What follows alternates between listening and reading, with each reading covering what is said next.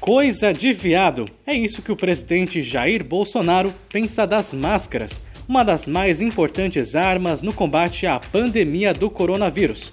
O que o pavor das máscaras revela sobre as masculinidades, as histórias de pessoas LGBTQI, que estão na luta contra a pandemia enquanto Bolsonaro brinca de ser presidente, e algumas ressignificações de coisa de viado. Eu sou o Bruno Nomura e este é o podcast Bendita Geni, seu exercício jornalístico de resistência, reflexão e amor.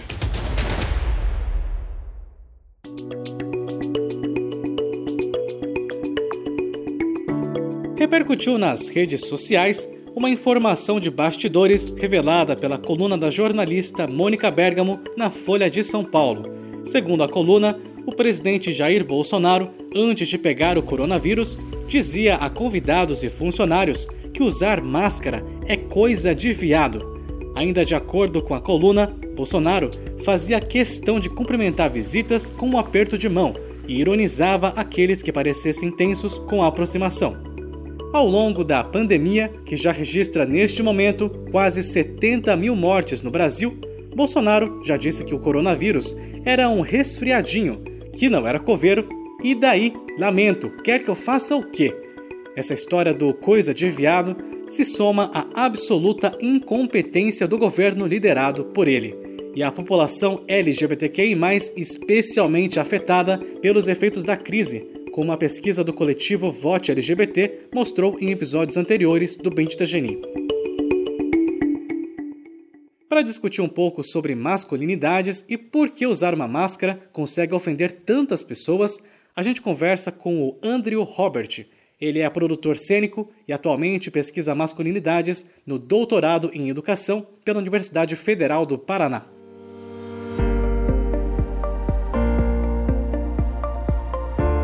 Andrew, pesquisas têm apontado uma relutância maior dos homens de usar máscaras e até mesmo de procurar ajuda médica. Pensando em masculinidades, de onde vem esse pavor das máscaras?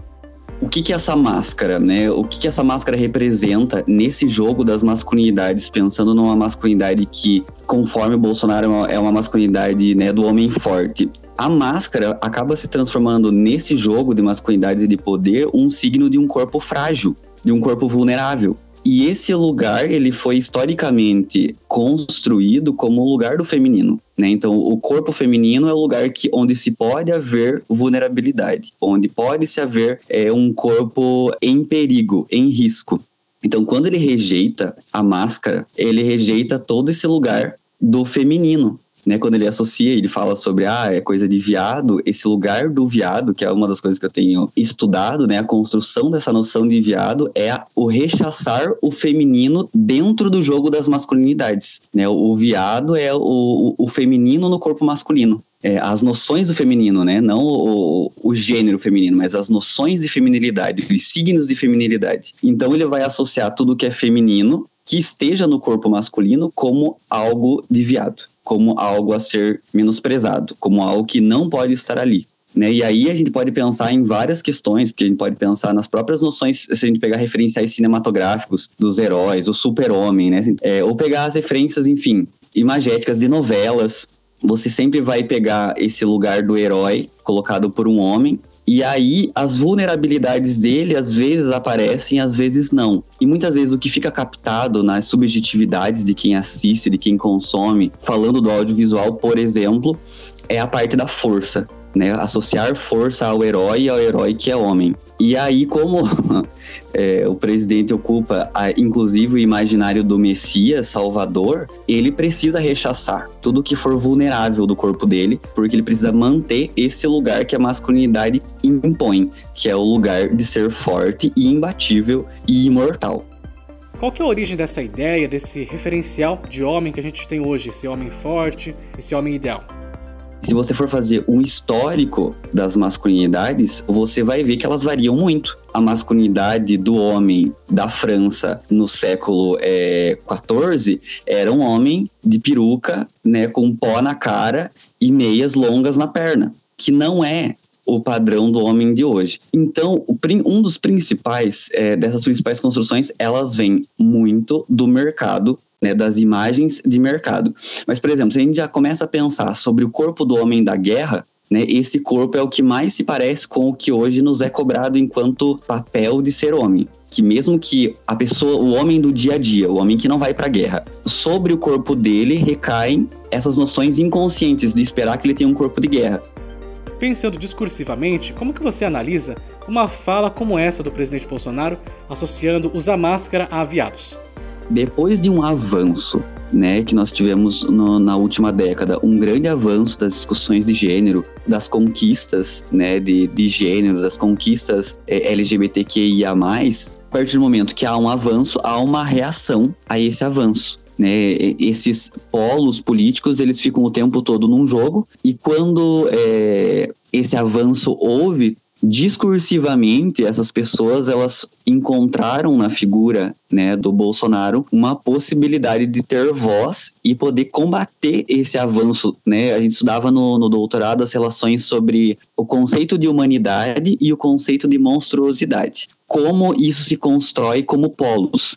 Então, tudo aquilo que não é humano é monstruoso. E tudo aquilo que é monstruoso eu posso combater. Então, o que o, o, trabalho que o Bolsonaro e o seu discurso e todas as pessoas que estão à sua volta e todas as pessoas que ainda o apoiam é transformar corpos que não estão dentro da norma em monstros, né? Corpos que não estão dentro da norma da sexualidade, do gênero, em monstros para serem combatidos e para inclusive serem mortos porque o contexto de o conceito de humanidade ele é um conceito que ele está em disputa de poder o tempo todo. Nós não nascemos humanos, nos atribuem humanidade e depois, se nós estamos num recorte determinado de gênero, de raça e de classe, nós continuamos sendo humanos, senão nós não somos mais. E o que nós vivemos agora com esse tipo de discurso é um processo de desumanização das nossas sexualidades, dos nossos gêneros e dos nossos corpos. Por que é tão importante falar sobre gênero em sala de aula? Até para trabalhar a questão das masculinidades? Porque é ali que é um ensaio micro do macro. Eu lembro, assim, por trajetória própria, que as principais opressões de gênero e sexualidade que eu vivi foram na escola, foram com os meus colegas. E um dos principais fatores que muitos pais que hoje eh, pensam em educar seus filhos a discutir gênero desde criança, a discutir gênero desde seus brinquedos, em não atribuir brinquedos, cores, por exemplo, a gênero, o principal desafio é que, quando o seu filho vai para a escola, a escola está dividida em gênero, a escola está dividida em cores, a escola está dividida em jogos de menina e jogos de menino. Meninas fazem balé, meninos fazem jiu-jitsu, meninos jogam futebol, meninas jogam vôlei, que é uma das histórias mais batidas que se tem. Mas ela fica batida, a gente normaliza, que é o problema de, das coisas estarem naturalizadas, né? Se a escola não se move, as famílias não conseguem se mover sozinhas, porque por mais que elas se empenhem em desconstruir os seus filhos desde muito pequenos, desde a bonequinha e desde o carrinho, é, na escola vem um outro discurso, que vem colocando todo mundo em um ou outro. Andrew Robert, muito obrigado pela sua participação. Até mais, tchau, tchau.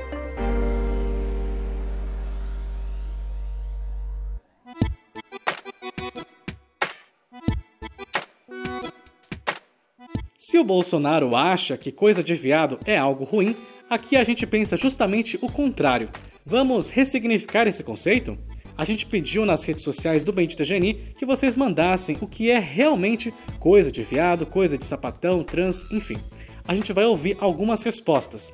A primeira é do João Renato Vilela, artista e estudante de jornalismo em Maringá, no Paraná. Olha, eu acho que coisa de viado é você entender que máscara você usa e qual máscara você deixa de usar. É óbvio, né? Não sei nem por que a gente está tendo que discutir isso agora em 2020, no meio de uma pandemia de coronavírus, que é importante usar sim máscara para a gente evitar esse contágio. Mas além dessa máscara, é coisa de viado usar aquela máscara cheia de glitter, de plumas e paetês para sair na rua e gritar o nosso orgulho em paradas LGBTs e carnavais por aí. Ou se quiser sair até na rua e mostrar seu orgulho. Mas uma máscara que jamais é coisa de viado é a máscara da heteronormatividade e da masculinidade tóxica e patriarcal que tentam colocar para abafar os nossos rostos e mais a nossa identidade. O próximo recado é da Natália Arruda, voluntária do projeto Sobrevivendo ao Corona, que está distribuindo cestas básicas a famílias de São Paulo e região metropolitana. Eu vim aqui dizer que eu concordo sim com, com o presidente, né? Que realmente usar máscara é coisa de viadinho, inclusive é, a gente usa e sabe o que mais é coisa de viadinho? Socorrer as periferias nesse momento, porque quem tem os privilégios e que tem mais acesso pode socorrer a periferia nesse momento. Então, é, junto com outros amigos que também são viadinhos em sua maioria, que fazem parte da população LGBTQI+, nós estamos realizando o projeto que se chama Sobrevivendo ao Coronavírus, nós estamos arrecadando verba para poder doar cestas básicas, kits de genes para bairros de periferia aqui da Grande São Paulo que não tem associação de moradores ou que não tem principalmente nenhum auxílio do governo, né? Porque afinal de contas, né, o governo está muito preocupado em enfiar cloroquina no povo, não em alimentar a população e ver quem está passando fome, passando dificuldade é, nesse momento. Então eu vim aqui dizer para vocês, viadinhos, usem máscara sim, nós estamos usando, inclusive isso é o que tem permitido que os nossos voluntários não se contaminem nesse momento e possam utilizar dos seus privilégios para poder ajudar outras pessoas que estão passando dificuldade, e principalmente a periferia quebrada que está sendo a mais afetada nesse momento de pandemia. Enquanto alguns brincam de ser presidente, outros estão fazendo toda a diferença em meio à pandemia. No dia 23 de junho, a ativista trans Amanda Marfri morreu vítima do coronavírus em São Paulo. Ela tinha 35 anos e era pré-candidata a vereadora. A Amanda era orientadora educacional em uma organização social e recepcionista no Centro de Cidadania LGBT da Prefeitura de São Paulo. Nessa pandemia, ela estava distribuindo cestas básicas para mulheres trans e travestis. A gente conversou com o Elvis Justino, que era amigo próximo da Amanda, para a gente lembrar um pouco da vida dela. Elvis, conta pra gente como você e a Amanda se conheceram. Conheci a Amanda, ela era uma pessoa bem jovem e já era uma liderança, né? Já conheci ela como liderança. Ela já tinha esse espírito de liderar né, as pessoas, de liderar é, ações, enfim, ela já tinha esse espírito desde o Transcidadania. O Transcidadania é um programa da Prefeitura de São Paulo implementado na gestão Fernando Haddad, que oferece a oportunidade a pessoas trans e travestis de concluir o ensino fundamental e médio. E ela era conhecida justamente como a primeira de 100, porque o número dela de chamada era, era número 1, né, das 100 primeiras é, meninas do Transcidadania. E eu conheci a Amanda justamente na, num dia de luta da Câmara Municipal, onde a gente estávamos lutando para incluir gênero no PME. Palavra gênero no PME. Então foi nesse sentido que eu conheci a Amanda, né? Então a Amanda era uma pessoa muito guerreira, muito aguerrida, uma pessoa jovem e era uma liderança. Ela sempre queria estar ali na frente, ela sempre queria estar ali lutando, ela sempre queria estar ali liderando, e principalmente para travestis e transexuais que estavam na área da prostituição. Amanda acabou pegando o coronavírus porque fazia questão de continuar esse trabalho social. Você pode falar sobre isso? Quando ela estava no projeto da cidadania, ela viu que existia uma opção, ela não precisava estar na esquina. Ela lutou para que outras meninas também viessem fazer parte da cidadania e após outra cidadania viessem também conseguir um emprego. E era essa a luta da Amanda. Então, na pandemia, as pessoas que mais, e ainda continua na verdade, as pessoas que mais não conseguem cesta básica são as travestis e mulheres transexuais que trabalham com prostituição.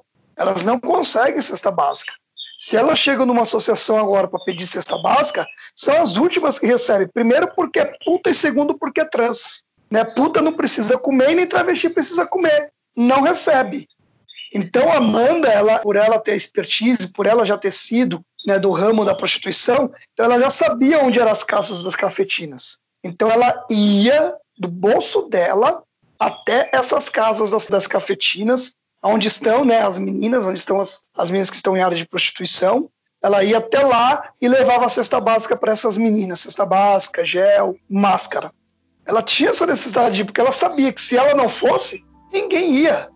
É, e ela não só entregava a cesta, não era só esse o trabalho dela. Ela levava esperança para as meninas. Ela reunia as meninas, ela falava sobre os direitos que aquelas meninas tinham. Ela levava outras demandas, aí ela já levava para o CRD. Ela tinha outras coisas também que ela fazia, não era só a cesta né, em si. Ela fazia muito mais do que só entregar uma cesta. Elvis, o que, que fica da Amanda para você? É justamente essa, esse amor que ela tinha pelas meninas. Né, e a vontade dela tirar essas meninas da rua. A vontade delas é, da dignidade, em reinserir essas pessoas na sociedade. Fazer com que essas meninas, assim como ela, parassem só de andar só à noite. E se ela quiser só andar à noite, seria uma opção dela. Mas que elas também andassem durante o dia, como opção também, sabe? Elvis, você está fazendo também um trabalho parecido com o da Amanda, né? Entregando cestas básicas a famílias e comunidade LGBTQI+, nas periferias. Como está a situação hoje da pandemia nas periferias? Olha, o que eu vejo na periferia, os 600 reais do Bolsonaro não chega. As contas não pararam de chegar. Conta de água, conta de luz, aluguel continuou chegando. Os 600 reais é suficiente para pagar aluguel. Né? Muitas pessoas têm sido despejadas e têm morado no carro. E aí as pessoas têm que voltar a trabalhar. E aí volta a trabalhar, mas volta, continua se infectando e continua morrendo. Você não tem muita opção.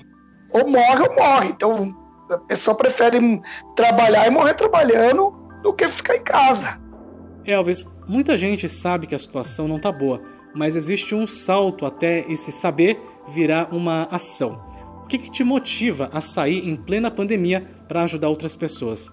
Eu fico muitas vezes vendo, né, ouvindo o pessoal ouvindo da Tena no barzinho, ou até mesmo o governo Bolsonaro falando das ONGs, né, da galera dos direitos humanos, que só serve para defender bandido, que só serve para defender coisa errada, que só quer arruaça, que é contra a família, que é contra os moral, que é contra os. Mas quem foi que segurou a barra, meu irmão, nessa pandemia foi as ONGs, foram as pessoas que lutam pelos direitos humanos.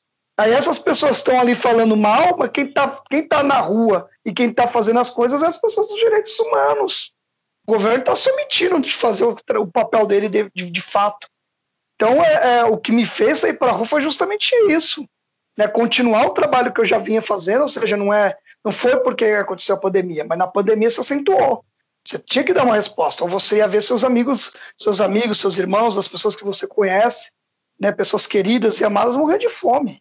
Né? Aí eu vou ficar em casa comendo enquanto quase todo mundo que eu conheço está morrendo de fome. Não posso fazer isso. Eu acho que foi isso também que, que fez a Amanda, né, sair e, e infelizmente perder a vida lutando, né, contra a Covid. Ela perdeu a vida para dar alimento para outras pessoas. Foi isso que aconteceu com a Amanda. Né? Por mais depois que ela faleceu, que eu não tive nem tempo ainda de chorar a morte da minha amiga, eu tô aqui lutando ainda, entregando cesta básica.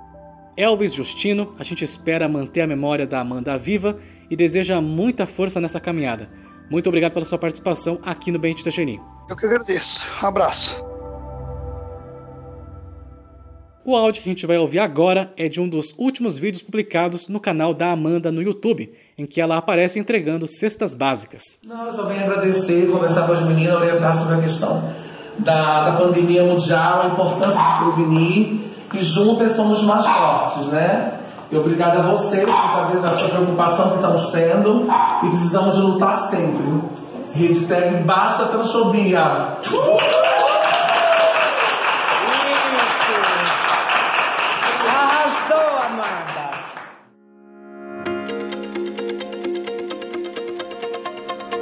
Se puder, contribua com os projetos que a gente citou no episódio de hoje.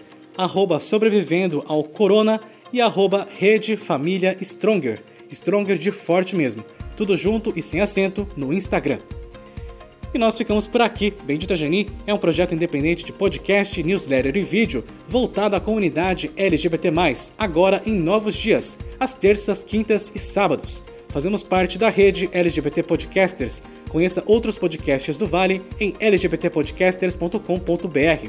Este episódio contou com produção e edição minhas, arroba Bruno Nomura. Agradecimentos especiais ao Luiz Arruda. Assine nossa newsletter e receba os principais fatos do universo LGBT+, da semana, direto no seu WhatsApp ou Telegram, tudo de graça, benditageni.com. Acha este projeto importante? Gosta do nosso conteúdo? Com valores a partir de 10 reais, você ajuda a manter este projeto vivo. Instruções também no benditageni.com. Seu exercício jornalístico de resistência, reflexão e amor fica por aqui. Muito amor e até mais.